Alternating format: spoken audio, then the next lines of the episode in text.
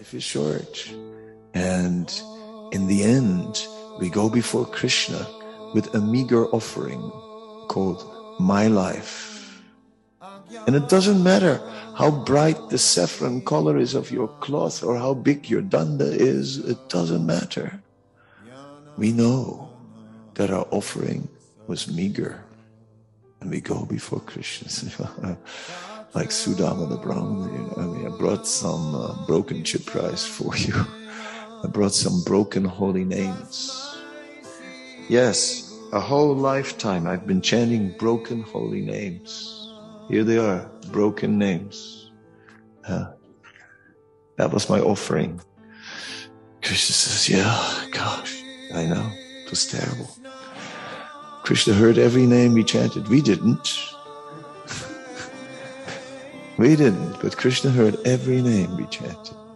Can you imagine? Krishna goes like, we say, Oh, Krishna, sorry, my rounds were terrible. Krishna says, Yes, I know. I know. He knows very well. well. The service that I did, I didn't really want to do it, but they forced me to do it.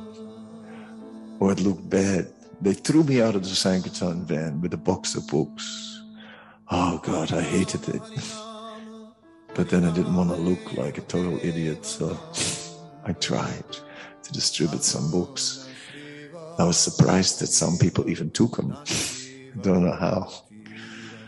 Yeah. Then later, oh wow, you're a great book distributor. And it goes on like that. We get glorified for something we did reluctantly, for something we did in pure quality. And in the end, this is our life. This is our offering to Krishna. Meager, poor offering.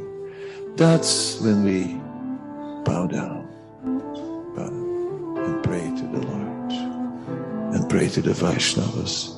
Please save me and please pray on my behalf.